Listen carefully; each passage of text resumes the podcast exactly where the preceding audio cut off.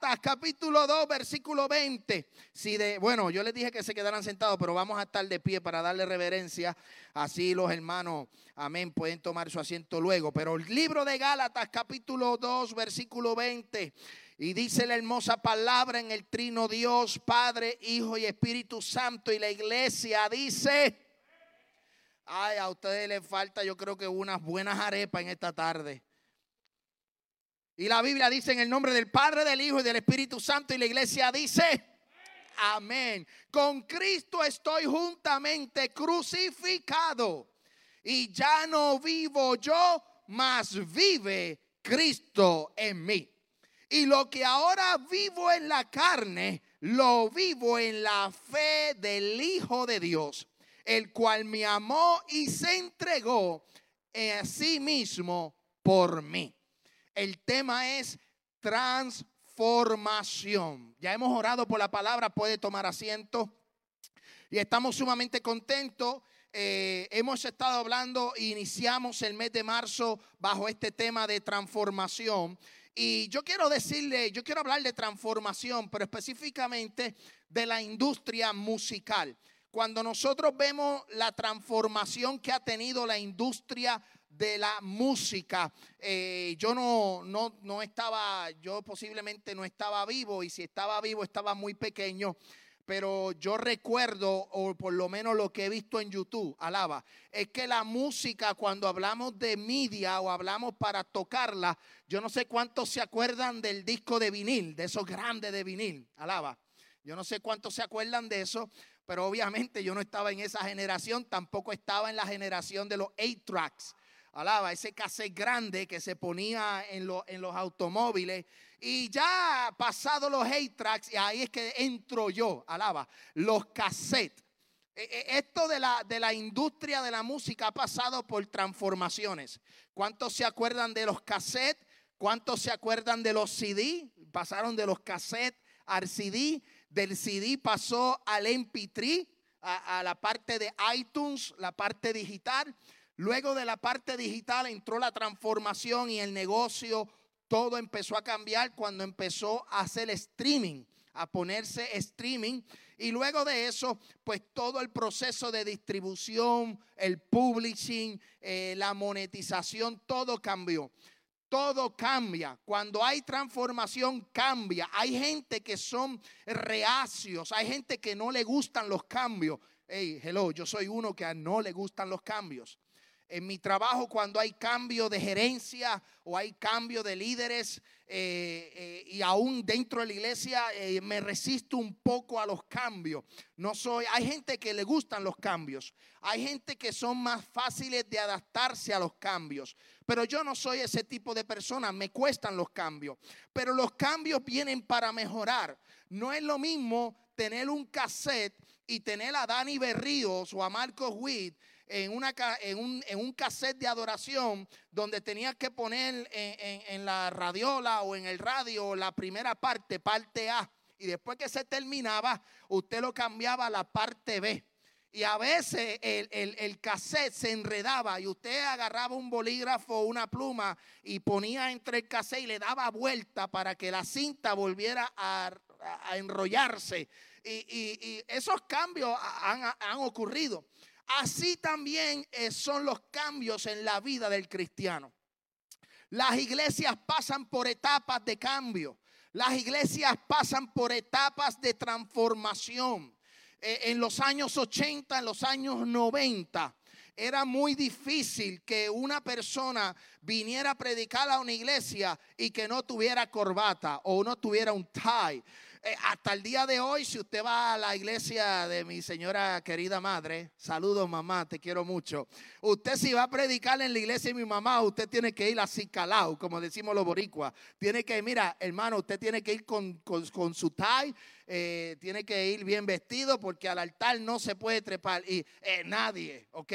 Eh, y han habido transformaciones, todo ha cambiado, ya vemos luces, hemos visto eh, eh, danzas, estamos viendo transformaciones dentro de las iglesias. Hay gente que se resiste y hay gente que son más fáciles para aceptarlo. Hay gente que no se adapta tan rápido. Cuando vino la pandemia, Las iglesias que no estuvieron preparadas en el tema del internet se quedaron, se vaciaron. La iglesia tuvo que modernizarse con el internet y tuvo que empezar a streamear, tuvo que empezar a publicar su servicio a través de las redes sociales. Pero la transformación eh, que yo quiero hablar es la que hablamos la semana pasada, la transformación de Cristo, la transformación del apóstol Pablo. Él era Saulo de Tarso, un perseguidor de la iglesia, un fariseo, era judío, eh, conocía bien la ley, pero Pablo cambió. Ese hombre tuvo que reconocer que la manera de vivir que él vivía tenía que cambiarla. Cuando va camino a Damasco, se encuentra con Jesús. No se encuentra con el ángel Gabriel, no se encuentra con Miguel, con, Ra, con Rafael, eh, con los ninjas tortos, usted sabe, con los Avengers. No, él se encontró con el rey de reyes y señor de señores. Y le dijo, me estás persiguiendo a mí. Y ese hombre desde ese momento cambió. ¿Sabes qué? Que cuando yo tuve mi encuentro con Jesús, yo cambié. Hubo una transformación. Pero esa transformación no quedó en el encuentro. La transformación todos los días sigue sucediendo en mi vida. Porque yo no soy perfecto, soy un hombre pecador. Y hay cosas que Dios tiene que arreglar en mi vida. Pero en este capítulo de Gálatas, capítulo 2, versículo 2, dice, Escuche bien, con Cristo estoy juntamente crucificado y ya no vivo yo. Una persona transformada tiene la capacidad de decir, yo estoy crucificado con Cristo. Una persona que no es transformada por el poder de Dios no puede decir esto. ¿Por qué? Porque Pablo siendo crucificado tuvo que crucificar los estudios, tuvo que crucificar la letra, tuvo que crucificar el fariseísmo, tuvo que crucificar el fanatismo, tuvo que crucificar, ¿sabes qué? Hasta la ciudadanía la tuvo que crucificar. Porque él dice, hello, escuche bien esto, esto es lo que provoca la transformación. Pablo, antes de ser el apóstol, era el perseguidor y era fariseo, conocía la ley, había estudiado a los pies de Gamaliel, pero este hombre se encontró con alguien que lo cambió. Ahora él dice, ahora yo vivo para Cristo. Ahora él dice, yo vivo por fe. Y ahora él reconoce que antes no lo reconocía. Ahora él reconoce el sacrificio del Hijo.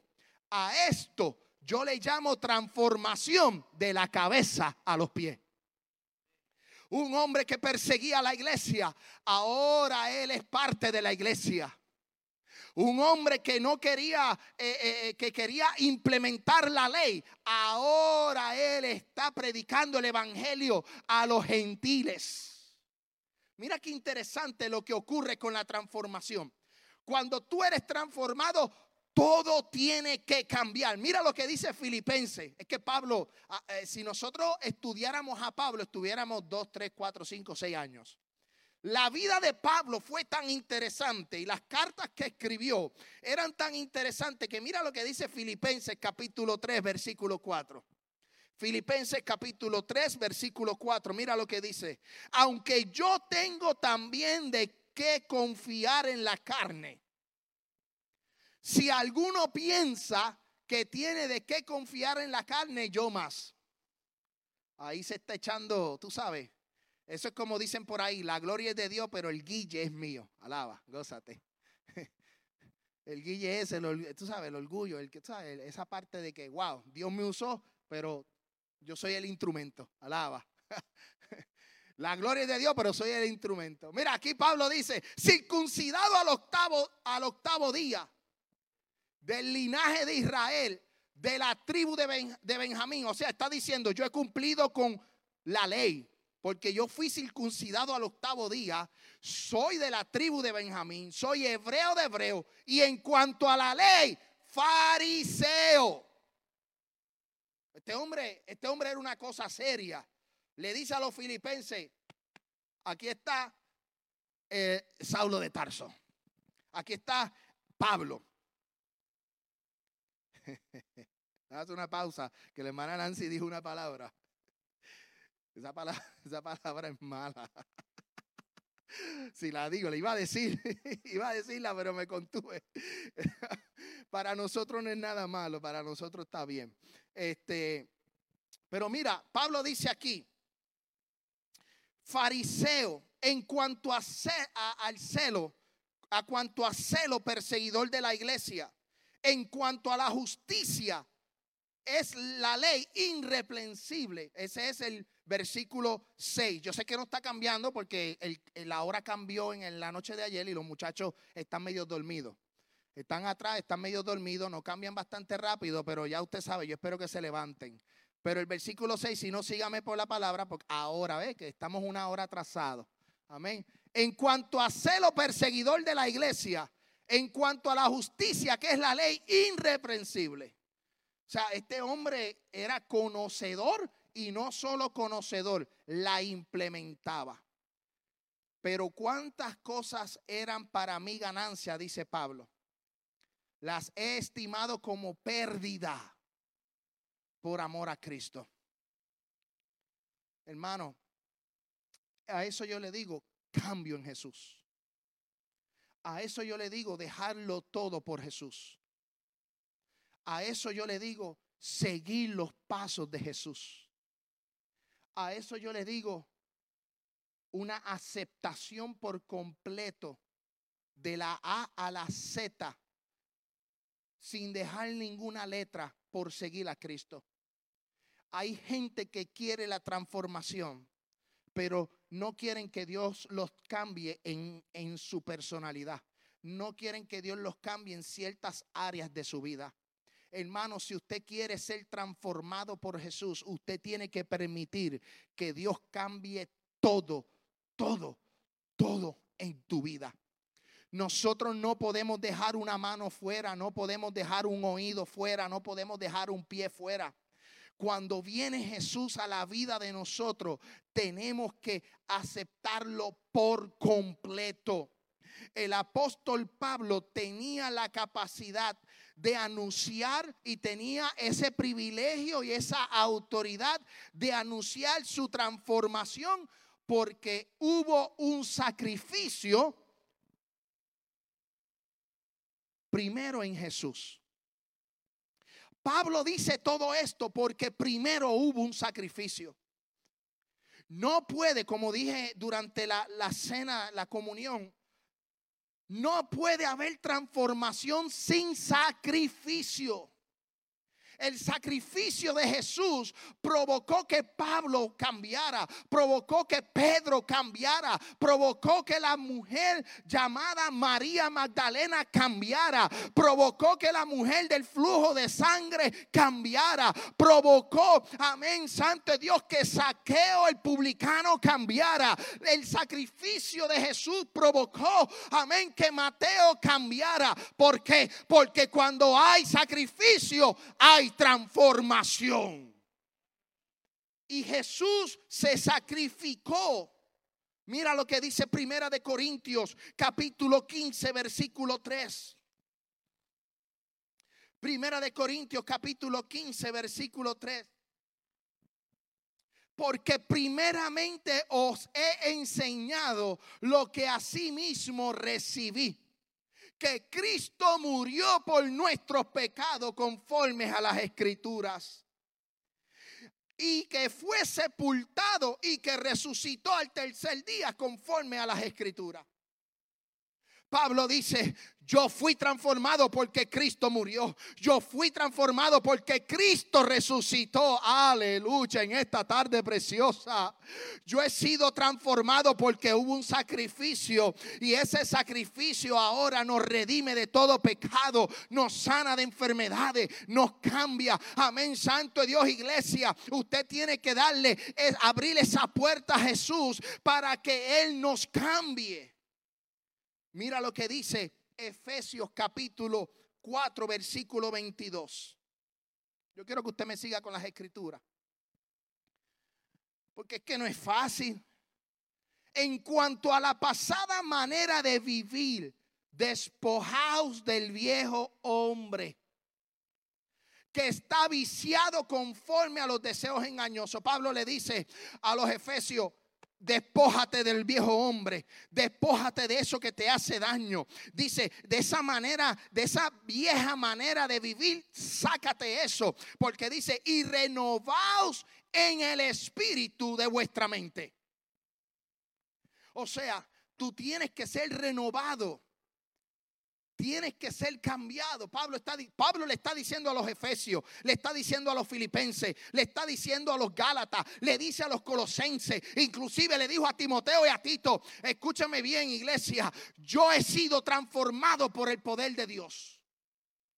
Entonces, Pablo lo dice porque tuvo esa experiencia y ustedes han tenido la experiencia de la transformación. Yo he tenido la experiencia de la transformación. Necesitamos ser transformados por el poder de Jesucristo. Mira lo que dice el versículo eh, Romanos capítulo 6. Vamos a dar varios ejemplos bíblicos para que usted entienda lo que dice el apóstol eh, Pablo. Mira lo que dice Romanos capítulo 6. Romanos capítulo 6. De ninguna manera, porque lo que hemos muerto en pecado, ¿cómo viviremos aún en él. Mira qué interesante. ¿O no sabéis que todos los que hemos sido bautizados en Cristo Jesús, hemos sido bautizados en su muerte? Mira lo que le dice Pablo, porque somos sepultados juntamente con él para muerte por el bautismo a fin de que como Cristo resucitó de los muertos por la gloria del Padre, así también nosotros andemos en vida nueva. Cuando tú eres transformado, tú eres una nueva criatura. Porque fuimos plantados juntamente en la semejanza de su muerte. Así también seremos en la de su resurrección. Sabiendo esto, sabiendo esto, que nuestro viejo hombre fue crucificado. Pablo no solo lo dice en una carta, lo dice en varias cartas. Lo que nos enseña a nosotros es que nuestra vieja criatura, amén, que a veces como que se levanta por ahí, sale a relucir, alaba, sale a pasear. A veces, a veces nosotros somos, somos cristianos buzos. Ustedes saben lo, que son los buzos, ¿verdad? Los que se tiran a las profundidades de mar, del mar. A veces nosotros somos cristianos buzos. Porque la Biblia me dice a mí que cuando tú pecas, ¿verdad? Y le pides perdón al Señor, el Señor se olvida de ese pecado, lo tira a lo profundo de la mar. Él no lo vuelve a recordar. No lo vuelve a recordar. Pero nosotros somos tan, tan, tan, tan tan buena gente que nos ponemos el casco, la máscara, el tanque, el oxígeno, alquilamos un bote, alquilamos un yate, alquilamos un barco, nos vamos al medio del océano Atlántico a buscar nuestros pecados. Si ya Dios te perdonó, si ya Dios te restauró, si ya Dios te levantó, olvídate de ese pecado, olvídate de esa culpa, olvídate de eso. No permitas que, que, que resuciten esos pecados. Hermano, no es fácil. Hermano, yo he encontrado y he, yo he encontrado a gente y he hablado con gente. He tenido sesiones de, consejería. He hablado con personas que, que se meten allá a sacar, a sacar el pasado. El pasado pasó. Ya pasó. Ya. Ya Dios te perdonó. Ya Dios está en un proceso de restauración. Dios te va a restaurar. Dios te va a levantar. Dios te va a transformar. Dios va a hacer un milagro en ti. Pero si pasó, pasó. Punto. Aquí murió. No lo recuerdes. Y sabe, a, a, veces el enemigo también trata de recordarlo. Y el enemigo pone ese pensamiento. A veces uno está durmiendo en la cama y de momento vienen esas imágenes y vienen ese, ese pensamiento de algo que sucedió más de 20 años atrás, más de 10 años atrás, más de 15 años atrás. ¿Y qué sucede? cuando el pensamiento llega, empieza uno a darle cuerda, empieza uno a darle, alimentar el pensamiento. Cuando la Biblia, cuando la Biblia dice resistir al diablo y de vosotros huirá.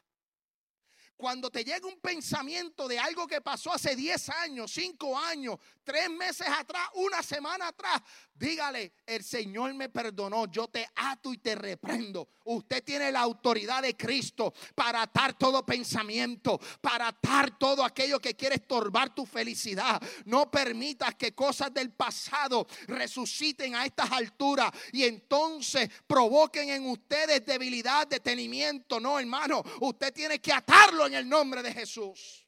Crucifique ese pensamiento a la cruz del Calvario. ¿Por qué a la cruz? Porque Él murió por vuestros pecados.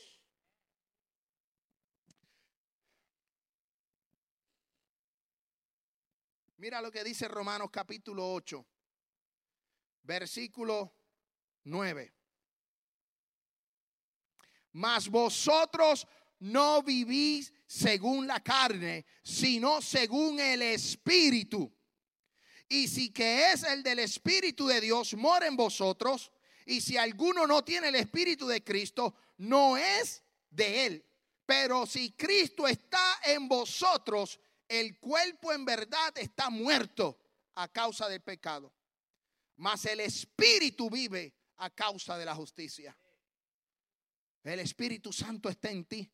El Espíritu Santo, amén, te selló. El Espíritu Santo te dice en esta hora, yo quiero transformarte, yo te quiero cambiar, yo te quiero hacer una nueva criatura. Mira hermano, yo no sé por qué vuelvo a repetir, olvídese del pasado. Si hay alguien aquí que está pensando en algo del pasado, ya termínalo.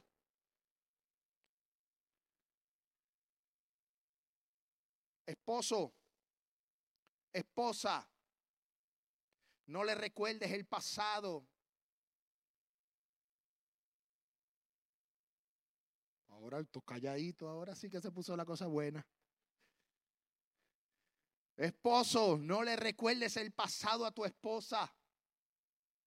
Paréntesis, no te dejes usar por el diablo. sí, sí.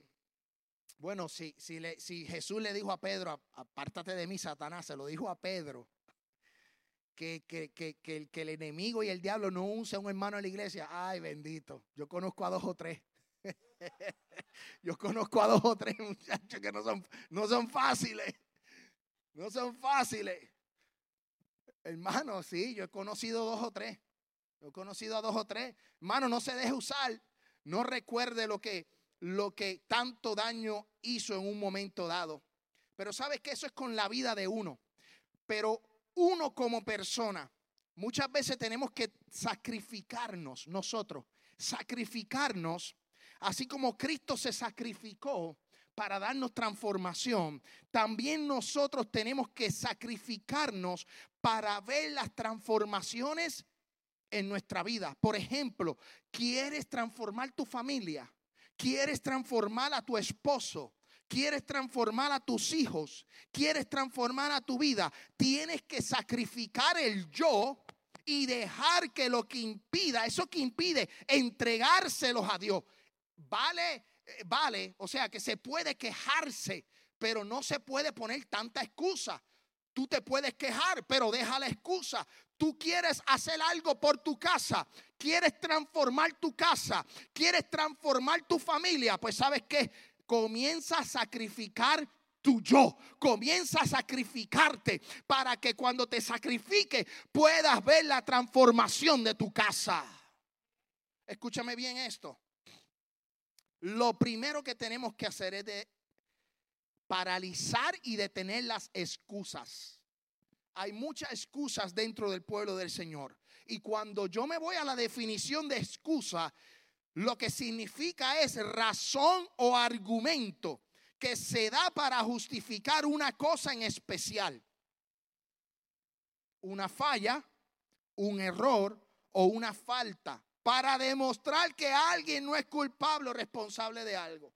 Hermano, ustedes en la iglesia Dejen de estar poniendo excusas. Yo, Ismael García, tengo que dejar de poner excusas. Las excusas solo benefician al que las da.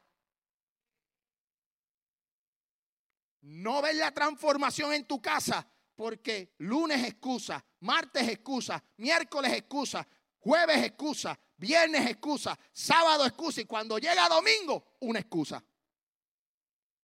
Tienes que paralizar las excusas porque solo te benefician a ti. Tenemos que sacrificarnos nosotros para poder ver el propósito de Dios en nuestra vida. Mira, mira qué interesante. Yo te voy a dar herramientas para transformar o cambiar tu vida. Vamos a hablar de herramientas para transformación. Escuche bien esto. Vamos al slide. Conócete a ti mismo. ¿Cuáles son tus puntos fuertes y tus puntos débiles? ¿Tú sabes que tú, tú te conoces? ¿Tú sabes lo que tienes que hacer? ¿Tú sabes qué es lo que, es lo fuerte de tu vida y qué es lo débil de tu vida? O sea, conócete a ti mismo. Segundo punto, abandona tu zona de conformidad esa parte suavecita. Amén. Atrévete a abandonar el lugar y a lanzarte a tomar retos. Tú quieres un cambio, lánzate a tomar retos. Tú quieres eh, eh, cambiar el mundo, lánzate a tomar retos.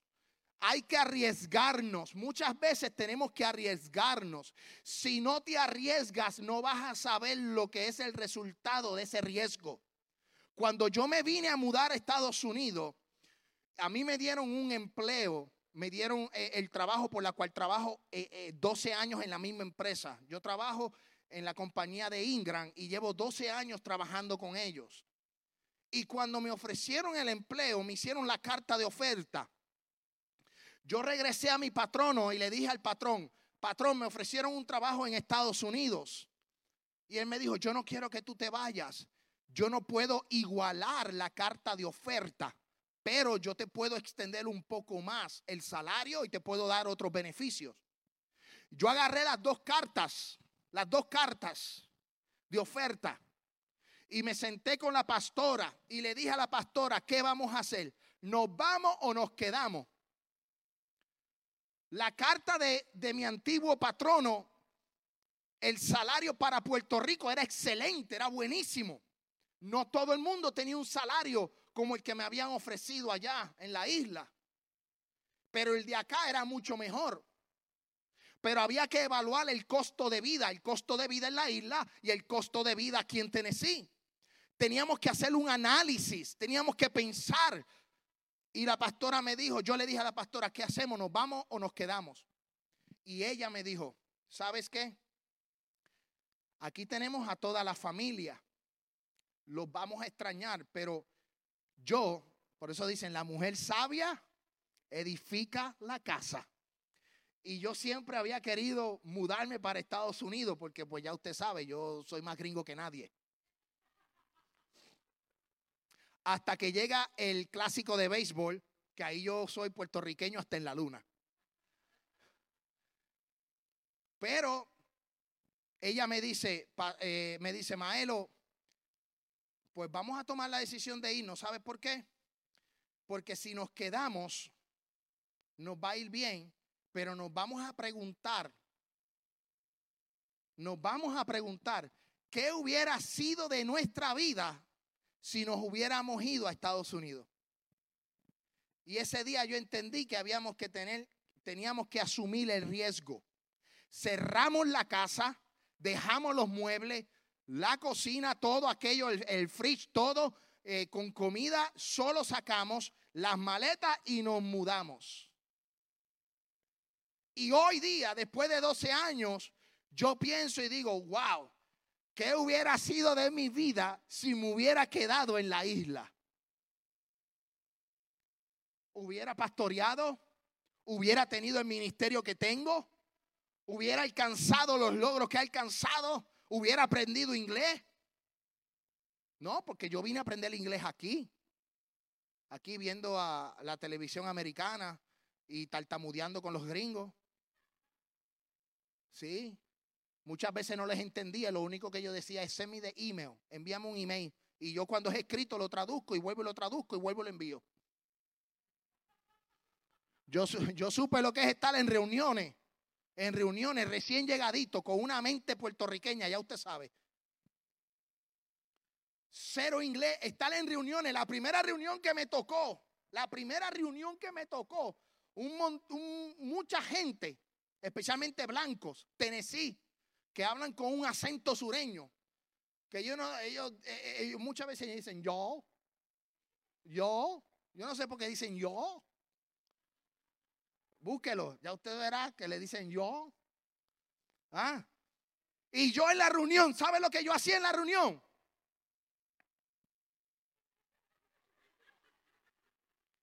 Mi papá me decía, dile que sí a todo.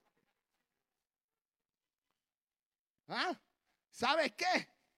Gracias a Dios que había un, un, gerente de proyecto, lo que se llama un project management, el cual tomaba minutas de las reuniones y enviaba a todo el equipo de trabajo. Y yo decía, gracias Señor, porque no solo estaba Moisés para escribir el, Pentateuco, sino que tú también me has enviado un project manager para que, mira, puedas escribir todo lo que dice la minuta para yo poderlos traducir. Pero yo, ¿sabes qué hice? Salí de mi zona de conformidad. Salí de esa zona y me lancé a tomar retos. ¿Tú quieres ver la gloria de Dios? Sacrifícate y obedece. Sacrifícate. ¿Quieres ver transformación? Sacrifícate. Tienes que aceptar los cambios. Acepta tu condición. ¿Quién tú eres hoy día? No te menosprecie, pero acepta tu, tu condición. ¿Dónde estoy? ¿Quién soy? Y reconócete. Tú quieres ver la transformación en tu familia. Tienes que trabajar estas herramientas, estos puntos. Cambia lo que te detiene y avanza. Tienes que moverte. Hay cosas a tu alrededor que te detienen. Tienes que sacarlas aunque te duelan. Aunque te duela, hay amistades que te detienen, hay familias que te detienen, hay gente que te detiene. Sácalos de tu alrededor. El Facebook te detiene, el, Instagram te detiene. Sácalo. Avanza el propósito de Dios tienes que aceptar los cambios, aunque te duelan. Y mira que a mí me duelen. Próximo. Crea un calendario de actividades. Traza tu camino. Tú sabes que todo esto yo lo estaba analizando desde el punto de vista de Pablo, del punto de vista de Pablo. Tienes que trazar tu camino de dónde tú estás en punto A y cómo vas a hacer a llegar a punto B. Tienes que hacerlo. Planifica tus pasos. Ordena. Sé realista con tus ideas. No quieras conquistar al mundo si lo único que sabes es un solo idioma.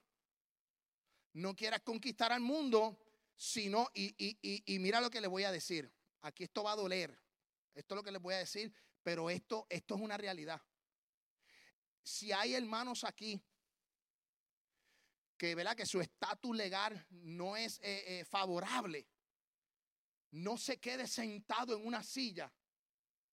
Investigue, muévase, ore al Señor, clame a Dios.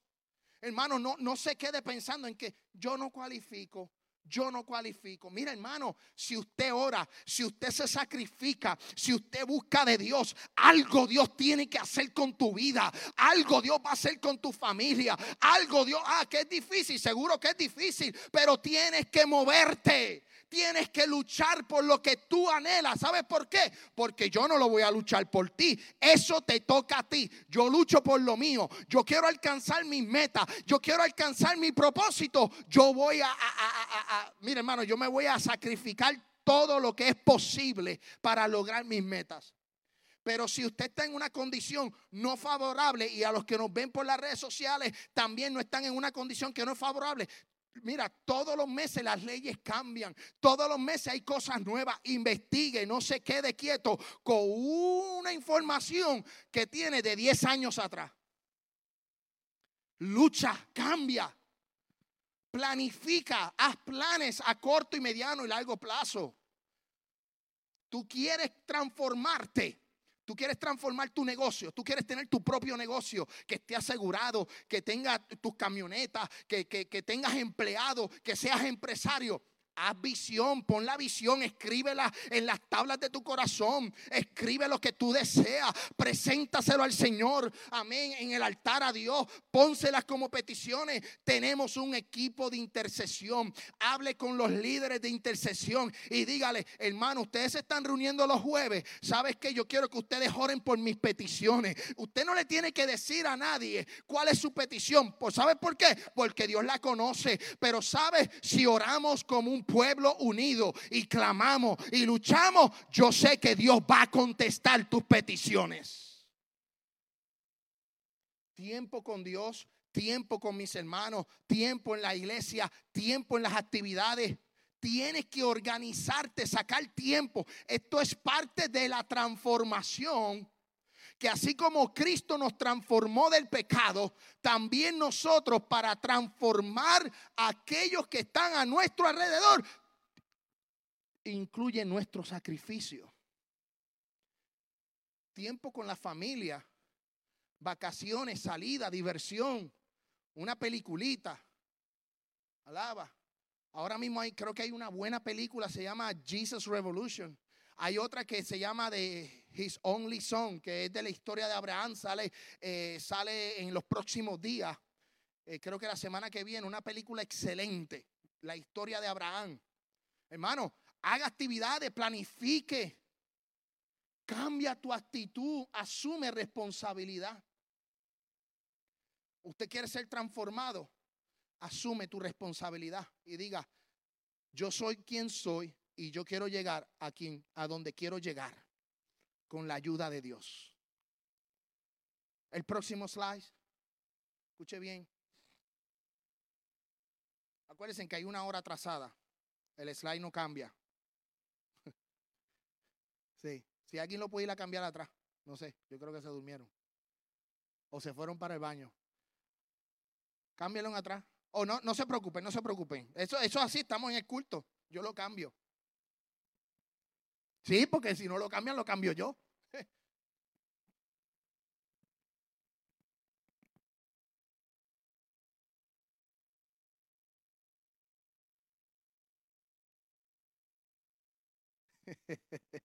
Ay, Señor. Gózate. Alaba. Gózate. Aleluya. Ahí estamos. Busca herramientas adicionales. Amén. Mira, hermano. La Biblia es la fuente perfecta. Es, el, es, el, es el, ese pan de vida. La, Biblia es el libro que te va a llevar a ti a encontrarte con Jesús.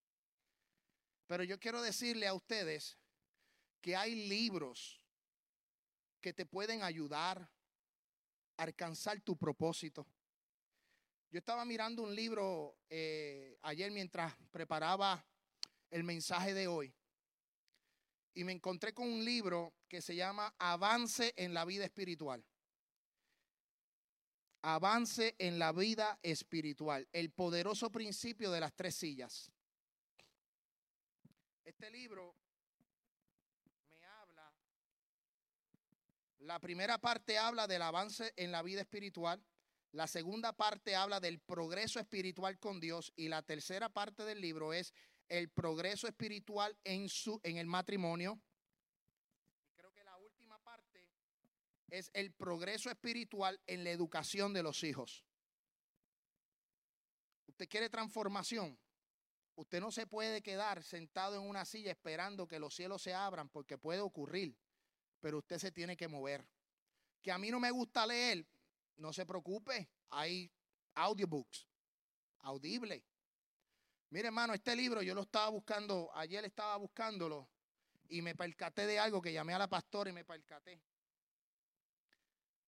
19 de febrero del 2004. Ismael, gracias por tu apoyo en nuestro primer culto. Espero que este libro te sea de ayuda en tu ministerio. Siempre a tu disposición, Juventud del 2004, Iglesia Canaán, Defensores de la Fe en Puerto Rico. Fui a predicar y me entregaron este libro. Un libro, me entregaron un libro. Pues sabes qué? Son herramientas. Busca libros, busca información. Me regalaron este.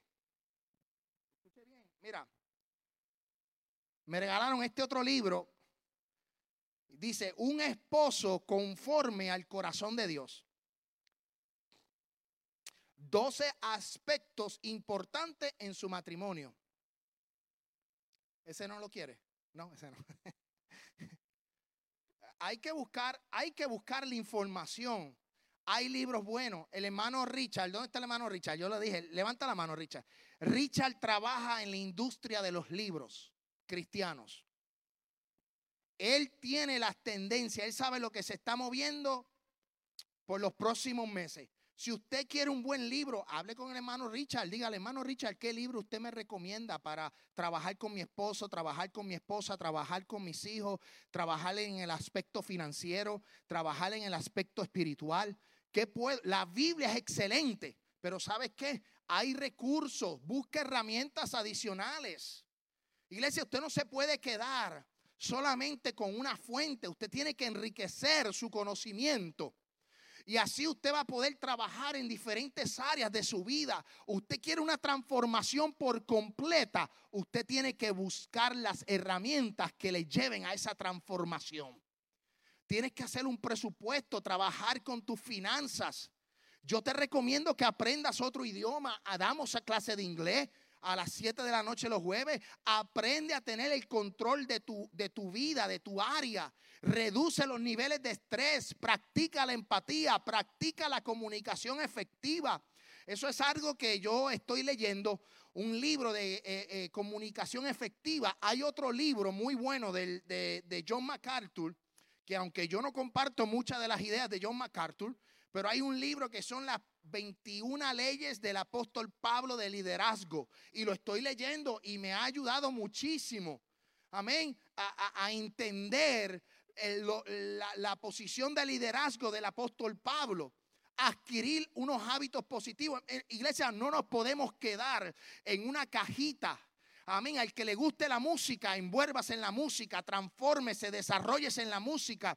Al que le guste trabajar con los niños, edúcase a, estudiar el comportamiento humano. Al que, al que quiera aprender otro idioma, si, si usted tiene el celular en español, la computadora en español, el internet en español, la película en español, no se le va a meter el inglés por ningún lado.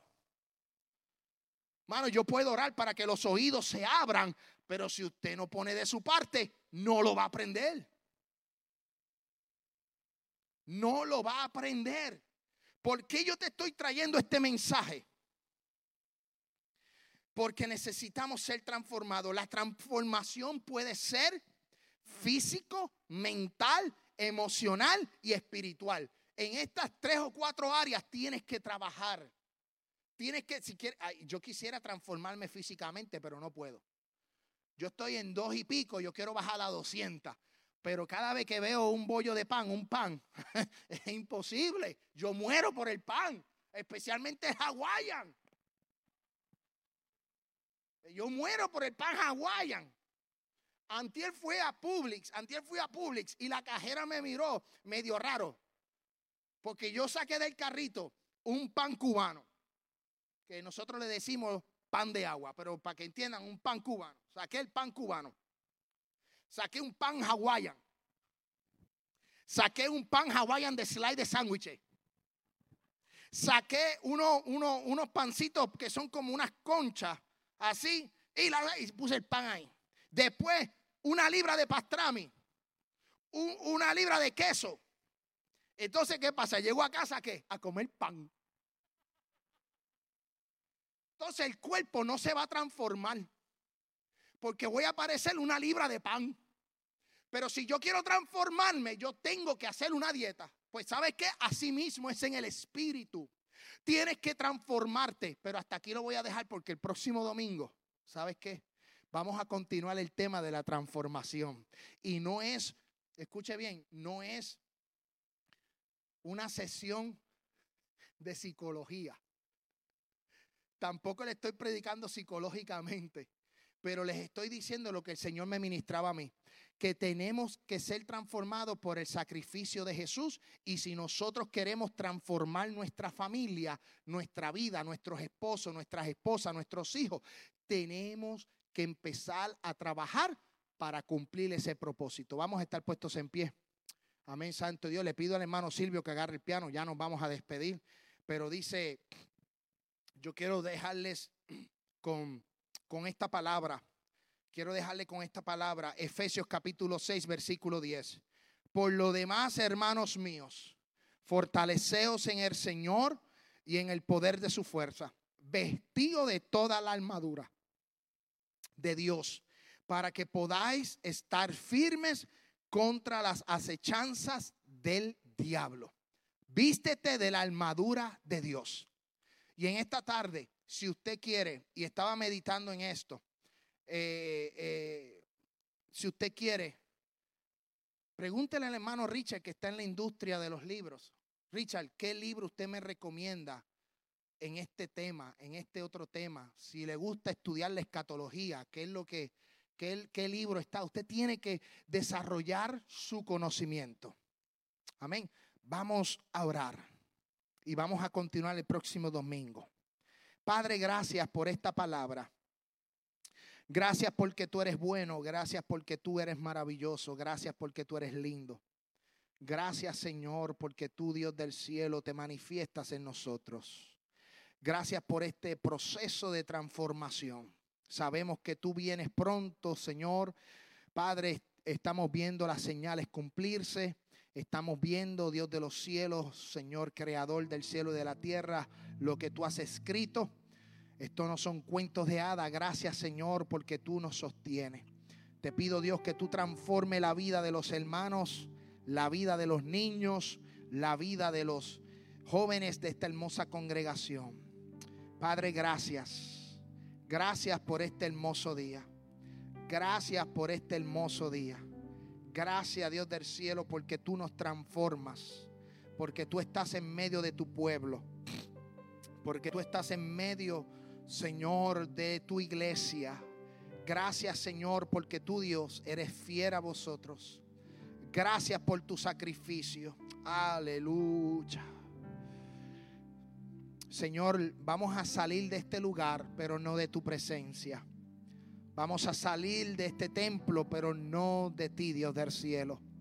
Yo te pido, Padre, que tú nos lleves con bien hasta nuestros hogares. Señor, que tú nos lleves con bien, Padre, hasta nuestro destino. Señor, y que podamos, Dios, esta palabra pueda haber tocado los corazones del corazón. Señor, que haya tocado los corazones, Dios del cielo, de las vidas aquí presentes de aquellos que estuvieron conectados a través de la internet. Transforma nuestras vidas. Transforma nuestros corazones. Señor, y que en esta tarde podamos poner en práctica todo lo que tú nos has dado. Señor, gracias. Gracias, Señor Jesús. Amén, amén y amén. Saludados los unos a los otros en el amor del Señor y en esta tarde sean transformados. Dios me los bendiga, Dios me los cuide y recuerden que el miércoles estudio bíblico, luego el, el domingo a las 2 de la tarde. Dios le bendiga de manera especial, saludados los unos a los otros en el amor del Señor. Ahora nos despedimos y le invitamos a escucharnos en una próxima. Has escuchado un programa presentado por la iglesia de mayor crecimiento en el estado de Tennessee, Family Worship Center, Ministerio Hispano y el Ministerio Internacional, un llamado, una misión para alcanzar vidas con la palabra de nuestro Señor Jesucristo. Si usted desea enviar peticiones de oración, hágalo por nuestro WhatsApp 615-605-8648. 615-605-8648. O también puede visitarnos a través de nuestra página de internet un llamado una Bendiciones.